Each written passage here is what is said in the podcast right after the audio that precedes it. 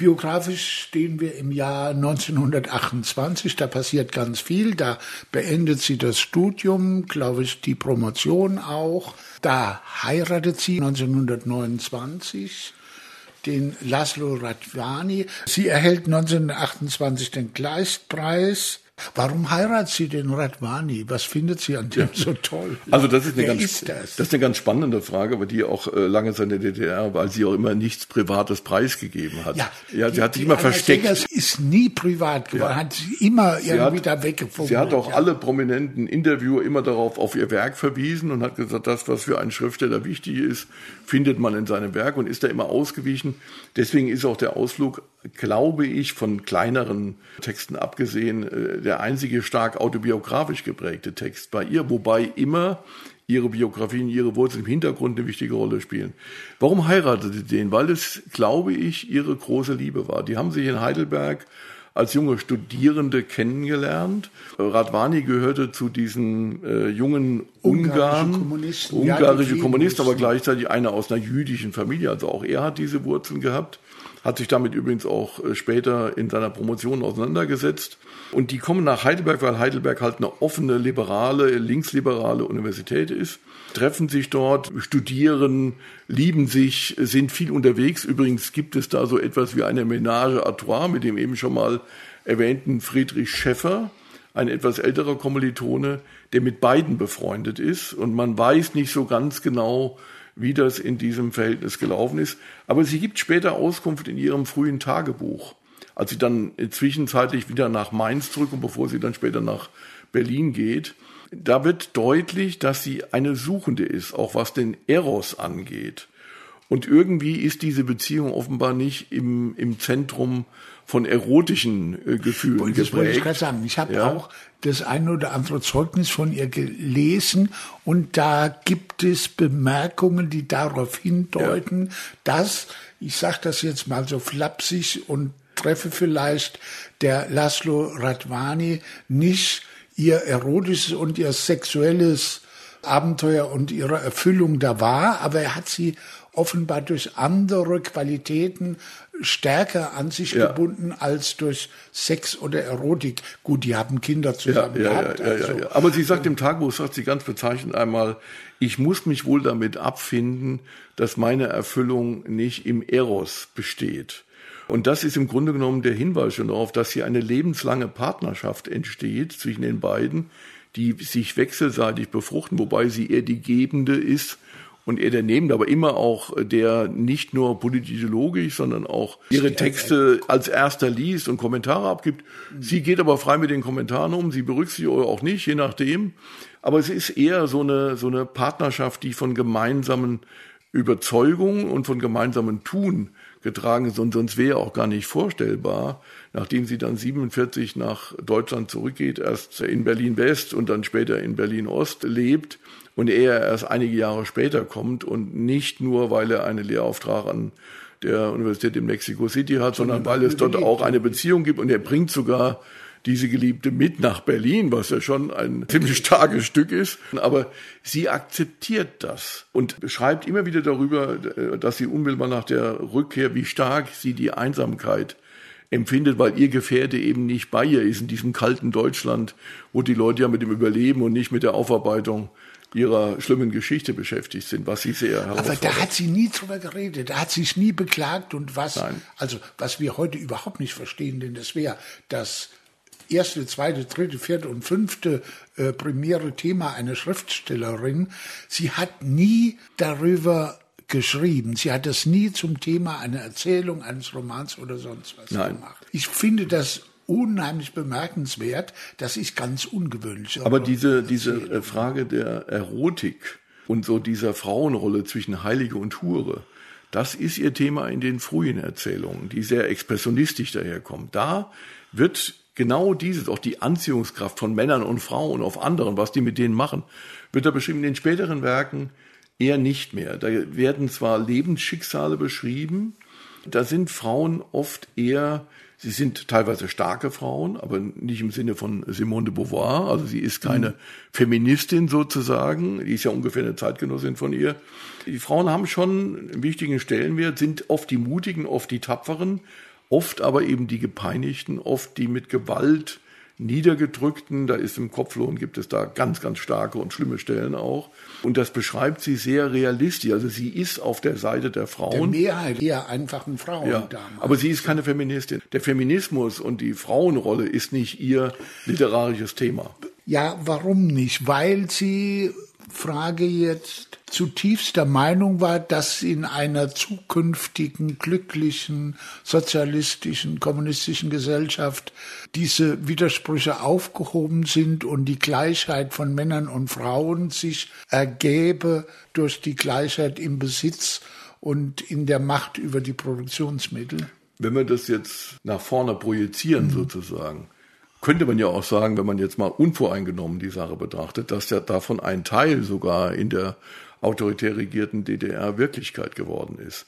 Aus den unterschiedlichsten Motiven, da mögen ökonomische und andere Motive eine Rolle gespielt haben. Aber wenn man mal vergleicht, wie viele Frauen an Universitäten in Ost- und in Westberlin unterwegs waren, dann sieht man schon den Unterschied. Dass die Frauen aber gleichzeitig den Hauptanteil, wie Anna Segers im Exil und später ja auch, der Familienarbeit leisten mussten. Also, dass es damit der Gleichberechtigung auch nicht im Alltag so weit her war, ist ein anderes Thema. Aber die Rolle der Frauen als gleichberechtigt wahrgenommene, mit Ausnahme der Nomenklatur. Da gibt's außer, außer Margot Honecker wenig herausragende politische Figuren, aber im Berufsleben, im Alltagsleben, auch was den Umgang mit Sexualität angeht, ist die DDR wesentlich weniger verklemmt als die frühe Bundesrepublik. Es gibt da eine schöne Anekdote, wo Anna Segers Urlaub macht am Meer und dort nackt sozusagen am Strand liegt und da geht Johannes Erbecher vorbei und äh, erkennt sie nicht, weil sie hat ihr Gesicht hat sie irgendwie gegen die Sonne geschützt mit wahrscheinlich irgendeinem Buch oder irgendetwas äh, Papiernem. Und dann sagt Johannes Erbecher zu ihr, sie nicht erkennend als Kollegin, schämen Sie sich gar nicht, Sie alte Sau. Das merkt sie sich und als dann später bei irgendeiner Veranstaltung Becher ihr wieder irgendeine ehrenvolle Widmung zukommen lassen will, guckt sie ihn so von der Seite an. Diese Szene ist belegt. Das ist keine Erfindung. Es ist keine Erfindung. Es ist keine Legende. Es ist keine Erfindung. Dann sagt sie zu ihm, ja, Johannes, für dich immer noch, du alte Sau. Das zeigt ja auch ein bisschen was von ihrem Individualismus, von ihrem Widerspruchsgeist. Und äh, sie lässt sich da auch nicht von dieser Bürokratie, die ja in der DDR auch wabernd geherrscht hat, ja. Im Wesentlichen, im Alltag, in der Lebensweise ist es eher ein Staat der Kleinbürger. Das ist natürlich nicht Segers. Mhm. Segers mhm. ist durch das Exil, aber auch durch ihre Kontakte eine weltgereiste und, und mit der Welt verbandelte Künstlerin, die sich auf dieses Niveau auch von Honecker und Ulbricht nicht herablässt. Die lebte natürlich dann in einer Blase, also in einer offenen Blase, aber sie hatte Freiräume in dieser da kommen wir vielleicht nachher mal drauf, wo sie lebt und wie sie ja, lebt in der DDR, was sie auch zum Teil unterscheidet von anderen. Also 1928 sind wir, dann sind sie verheiratet. Sie hat den Gleispreis, sie hat den Aufstand der Fischer von seiner Barbara geschrieben. Dann gehen sie 1929, glaube ich, also sie heißt Radwani, ihr Mann und sie, sie ziehen dann um nach Berlin. Sie sind früher schon in Berlin. Ah, Sie sind okay. früher schon in Berlin und zwar 25, kurz nachdem sie Laszlo Radvani geheiratet hat. Und das war auch übrigens eine schwierige Geschichte. Der Vater war dagegen. Einerseits, weil er seine Tochter nicht verlieren wollte, wegen der Übernahme des Geschäfts, auf das er immer noch gehofft hatte, weil er den aber auch für einen unsicheren Kantonisten hielt. Der hatte sich inzwischen vom Judentum ja auch entfernt, was ihm als orthodoxem Juden natürlich, er hielt ihn aber auch nicht für bürgerlich genug. Das war für ihn eher so ein Bohemian und hat versucht, das mit aller Kraft zu verhindern hat am Ende dann kapituliert, weil er merkte, seine, seine Tochter liebt diesen Mann und wird auf jeden Fall mit ihm gehen. Und er hat dann beide auch finanziell in ihren Anfängen in Berlin unterstützt. Also insofern ist mit Berlin die Entscheidung getroffen. Nicht in Mainz, nicht in dieser von ihr oft als enge Umgebung auch beschriebenen Lebenswelt ihrer Eltern, sondern in der damals pulsierenden Kulturmetropole Berlin mit anderen jungen Intellektuellen und Schriftstellern gemeinsam ihren Weg zu gehen. Was treiben Sie da? Sie schreibt und kriegt Kinder, ne? Sie kriegt ja, zwei ja, Kinder, ja. den Pierre, den ich selbst kennengelernt habe und zwei oder dreimal auch interviewt habe. Die Ruth äh, ist eine Tochter, die kriegt sie ein oder zwei Jahre später. Er wird Leiter der marxistischen Arbeiterschule, ja. Richtig, er ist ja von Hause aus Soziologe und Philosoph Und er baut dann diese marxistische Arbeiterschule, auf die man sich aber jetzt nicht einfach als verlängerten Arm der KPD vorstellen darf, sondern wenn man so will, als einen frühen sozial orientiert, eine Volkshochschuleinrichtung würde man heute vielleicht sagen, wo zum Teil berühmte Leute von Radwani geholt worden. Einstein hat dort unterrichtet Lukács. zum Beispiel, Lukács und viele andere. Die Zielgruppe waren arrivierte Arbeiter, also mit einem gewissen Selbstbewusstsein, einem gewissen Bildungshintergrund. Es waren aber auch viele Intellektuelle dort, die an dieser äh, Schule unterwegs waren. Und der hat völlig in seiner eigenen Welt gelebt. Der hat in der Familie Pierre Radwani beschreibt das später, dass auch in der Zeit danach die Tür zum Arbeitszimmer des Vaters immer verschlossen war. Da musste man anklopfen, da durfte man nicht einfach rein. Also er hat schon diese Vaterrolle eher distanziert wahrgenommen. Und keine Familienarbeit gemacht. Und keine Familienarbeit gemacht, die Diana Segers komplett und im Exil ganz besonders, weil sie auch für die Ernährung der Familie den maßgeblichen Anteil beigetragen hat. Wie sie trotzdem in diesen Exiljahren so unglaublich produktiv sein konnte in, in, in Frankreich und in Mexiko, ist ja. eigentlich heute immer noch ein Rätsel. Ja. ja, sie ist im Exil wohl, um das da jetzt schnell einzufügen, auch wohl von zu Hause abgehauen und hat dann einfach ein paar Stunden im Café geschrieben, ja, um der Familienarbeit äh, zu entfliehen und Ruhe fürs Schreiben zu haben, ist in die Unruhe lieber eines Cafés gegangen. Aber wobei man auch sagen muss, die hatten damals schon mehr Geld als Absolut, die, die hatte, absolute Mehrheit die hatte auch im Exil der Flüchtlinge und dabei, genau ja. und konnten sich daher ja, ein Kindermädchen und andere das Haushaltshilfen, wenn es unbedingt schon, notwendig war, leisten. Das war kein Arbeiterhaushalt, sondern ja. das war schon privilegiert, selbst im Exil, wobei es finanziell sehr eng war und sie angewiesen war auf Unterstützung und Sie haben ja im Grunde pausenlos Tag und Nacht gearbeitet, wenn das irgendwie möglich war.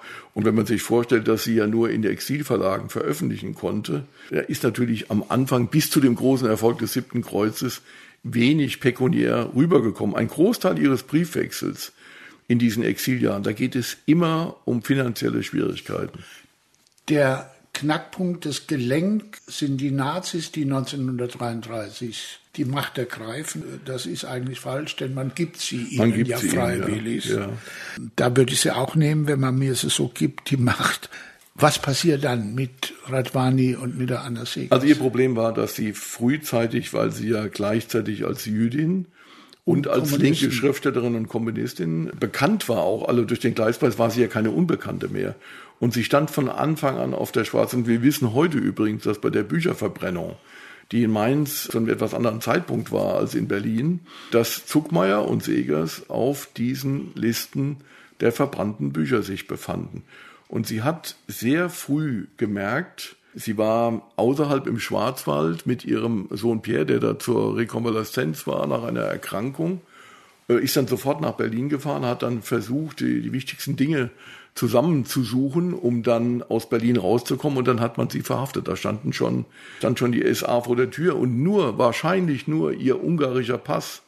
Damals gab es diese Doppelpassgeschichte noch unproblematisch und undiskutiert hat sie wahrscheinlich davor bewahrt, direkt am Anfang schon dauerhaft von der Gestapo inhaftiert zu werden. Sie ist dann wieder freigekommen und dann ist sie mit ihrem Mann über die Schweiz sehr schnell ins damals noch unbesetzte Frankreich geflohen und die Kinder waren zunächst bei den Eltern in Mainz und sind später in Straßburg an der Grenze. Gibt es übrigens einen wunderbaren Essay von ihr. Sie hat einen großen Essay geschrieben über Kinder und Frauen in der Emigration.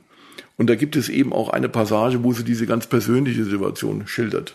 Was hat sie in dieser Zeit geschrieben? Der Kopflohn? Der Kopflohn ist noch in Deutschland entstanden. Den nimmt sie quasi im Gepäck mit. Der wird dann von ihr redigiert und wird sehr schnell im Amsterdamer Exilverlag Querido veröffentlicht, 1933 schon. Was ist das? Was ist das für ein Roman? Der Kopflohn ist zum ersten Mal der Versuch, eine Einheit der Handlung in vielen verschiedenen Geschehnisfacetten und auch gruppiert, genau wie im siebten Kreuz später, um eine Fluchtgeschichte. Ich bin insofern befangen, weil ich äh, an der Werkausgabe des Kopflohn beim Aufbauverlag selber mitgearbeitet habe. Ich war derjenige, der das äh, Manuskript auf der Grundlage der Querido-Ausgabe transkribiert und kommentiert hat. Das war die erste Textgrundlage sozusagen. Mich haben zwei Dinge fasziniert. Ich habe nirgendwo so klar gefunden die Beschreibung, wie es den Nazis gelingt, auf dem Land Schritt für Schritt die Bevölkerung für sich zu gewinnen. Das geht mit den Honorationen los, die man versucht zu gewinnen, die dann irgendwann ihren Vorteil abwägen und sehen, dass es vielleicht doch besser ist, mit den Nazis als gegen sie vorzugehen.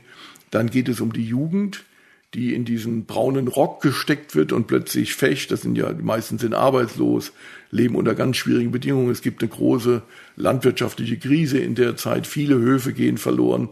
Die Leute sind hart und mitleidlos.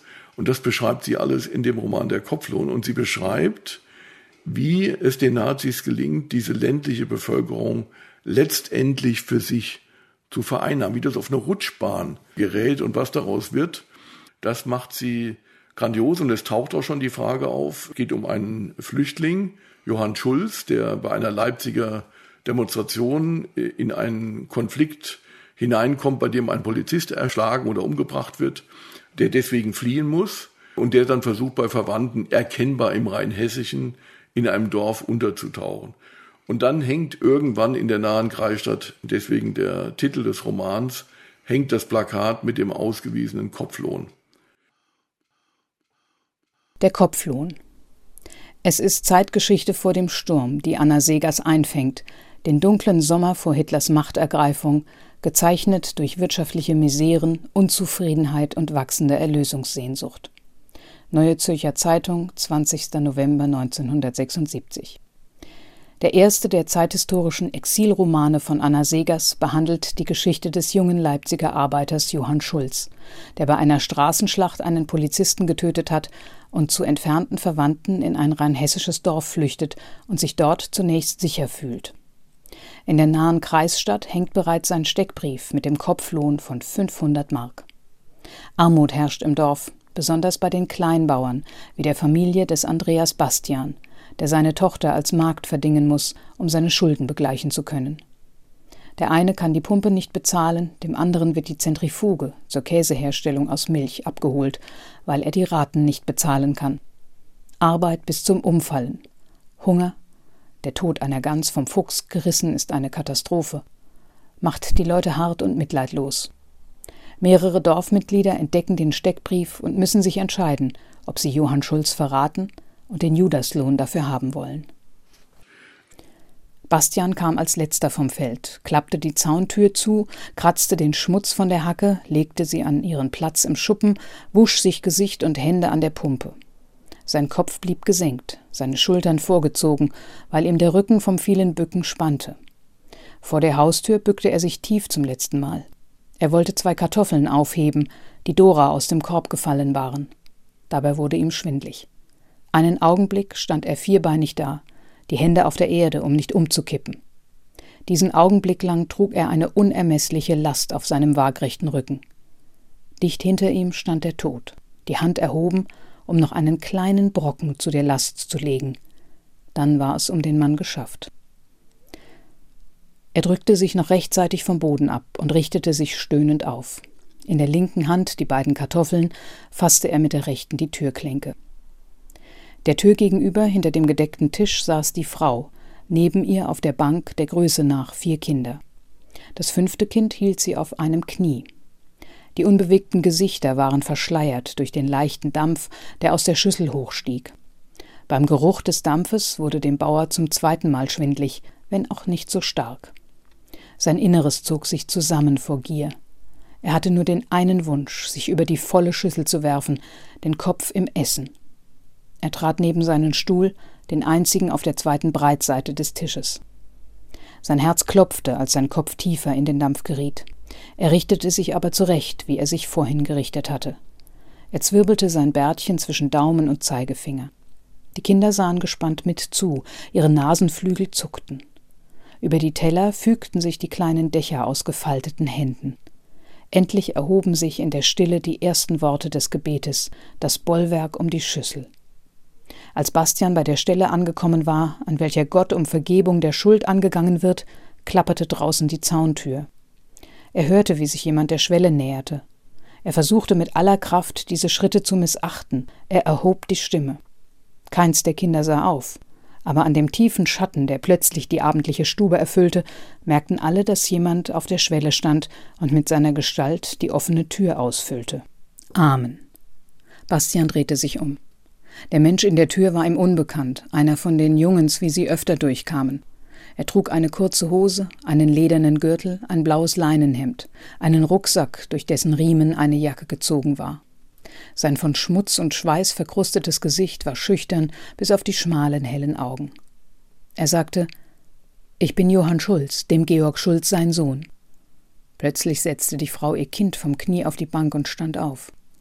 Sie sagte Mein Verstorbener hat doch eine Schwester drüben in Botzenbach gehabt. Die hat einen Schulz geheiratet. Sie sind dann schnell wegverzogen. Weit weg, ich glaube ins Sächsische, ich habe auch mal gehört, Sie sollen Kinder bekommen haben. Er wird wohl von diesem Schulz ein Kind sein. Ich habe dir von diesen Leuten nie was erzählt, weil sie ja zu unserer Zeit gar nicht mehr da waren und weil es eigentlich gar keine richtige Verwandtschaft ist. Bastian sah unschlüssig in das fremde Gesicht, dann sah er vom Gesicht auf die Schuhe. Die waren für andere Füße eingekauft. Die runden, schlecht gesteppten Knöchelflecken saßen nicht da, wo jetzt die Knöchel waren. Der Junge ließ sich betrachten, die Türklinke in der Hand. Auch ihn machte der Geruch des Essens schwindlig. Er rieb seinen Hinterkopf an der Tür. Die schicken mich weg, die schicken mich nicht weg. Gott, oh Gott, Gott, oh Gott. Bastian sah von den Schuhen zurück ins Gesicht. Auf einmal kam es ihm vor, nicht nur von Dreck sei das Gesicht ganz grau. Wie er fester drauf sah, wurde es unter den Lidern bläulich grau. Bastian sagte ungern, Wenn's Ihnen nicht auf die Zeit ankommt, setzt euch. Die Kinder starrten den Gast an. Die Frau richtete einen Teller auf der Schmalseite des Tisches und legte eine Brotscheibe dazu. Der Gast packte das Brot mit seiner ganzen Faust, ohne abzuwarten, bis alle Teller gefüllt waren. In großer Qual, als könnte er auch jetzt noch verhungern, den harten Bissen im Mund, zerrieben seine Zähne das altbackene Brot. Die Kinder erschraken. Seine Zähne erschienen ihnen zackig und glänzend. Ohne den Kopf zu drehen, betrachtete Bastian aus den Augenwinkeln diesen Hunger. Der war anders als der seine, nackter, reißender. Als der Gast mit dem Brot fertig war, sah er bestürzt in die leere offene Hand. Dann packte er den Löffel. Ohne sich viel zu kümmern, was am anderen Ende des Tisches vorging, versuchte die Frau, das ziemlich große Kind, das sich auf ihrem Knie krümmte und sträubte, an die Brust zu bringen. Als das Essen fertig war, sagte Bastian Johann, so heißen Sie doch, ja? Ihr werdet wohl jetzt nach Botzenbach fortmachen vor Nacht? Schulz antwortete Ja, da muss ich wohl jetzt los. Sie sahen einander an. Auf einmal fiel dem Jungen der Kopf auf die Brust. Er stellte ihn wieder hoch, aber er fiel wieder, und er stellte ihn wieder hoch. Bastian wunderte sich. Er hatte immer geglaubt, nur die Alten seien erschöpft. Er konnte sich aus jungen Jahren an keine Erschöpfung erinnern, wie er sie heute verstand. Eine Faust von oben, die seinen Körper auspresste, oder zwei Fäuste, die ihn auswrangen. Er begriff nicht, wodurch etwas Junges so erschöpft war. Er sagte Wenn es euch nicht eilt, von mir aus kannst du die Nacht hier bleiben. Zum ersten Mal horchte die Frau gegen das andere Ende des Tisches. Ihr ruhiges, flaches Gesicht zeigte zwar kein Erstaunen, aber Aufmerksamkeit. Sie richtete ihr Kleid, setzte das Kind auf den Boden und stand auf. Bastian bereute sofort sein Angebot. Er forderte den Gast mit einem bestürzten Blick auf, es abzuschlagen. Der aber hielt sich mit einer Hand am Tischbein fest, rückte vom Stuhl auf die Bank, schob mit der freien Hand das nächste Kind seitwärts, so dass alle vier Kinder, alle eins nach dem anderen, halb abrutschten, halb von selbst aufstanden, und legte sich dann rasch längelang. Bastian schüttelte den Kopf und stand auf. Eine Weile liefen Mann und Frau zwischen Küche und Stube hin und her mit Geschirr und Futtereimer. Sie traten unwillkürlich sachte auf. Mit leisen Zurufen hielten sie die Kinder an, sich auszukleiden.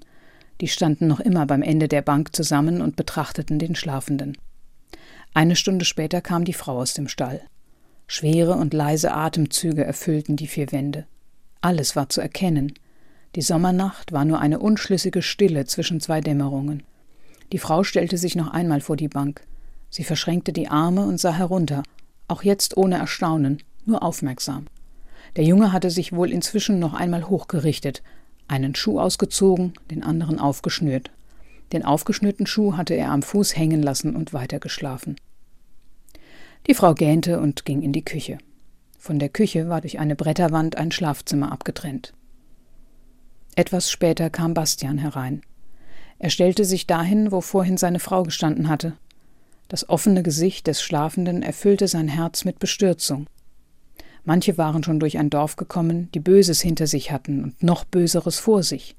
Am liebsten hätte er den Jungen an den Schultern wachgerüttelt und ihn fortgeschickt. Aber er tat etwas anderes. Er bückte sich, zog den aufgeschnürten Schuh vom Fuß, stellte den Schuh neben den anderen und legte das herunterhängende Bein neben das andere auf die Bank. Er glaubte so zu handeln, weil er an Gott glaubte.